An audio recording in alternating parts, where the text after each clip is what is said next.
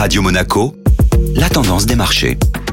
Radio Monaco, la tendance des marchés avec Société Générale Private Banking. Bonjour Clémentine Rousseau. Bonjour Benjamin. La société de streaming vidéo Netflix atteint des records. Netflix a atteint les 200 millions d'abonnés en fin d'année 2020, grâce notamment aux mesures de confinement mises en place par les gouvernements. La société explique ne plus avoir de besoin de financement pour continuer le développement de ses programmes et profite du succès de ses nouvelles séries comme Lupin avec Omar Sy ou Le jeu de la dame. Cette nouvelle a-t-elle un impact sur l'évolution du titre en bourse? Oui, les actions du plus grand service de streaming au monde ont bondi de 13% à l'ouverture hier. Même si la concurrence s'intensifie avec l'arrivée de Disney et son service de streaming d'applications Disney ⁇ Netflix est encore loin devant en termes de portée internationale et de profondeur de contenu. Netflix consolide sa position comme l'un des plus grands gagnants de la pandémie. La tendance des marchés était donc signée Clémentine Rousseau. Merci beaucoup Clémentine. Société Générale Private Banking Monaco vous a présenté la tendance des marchés.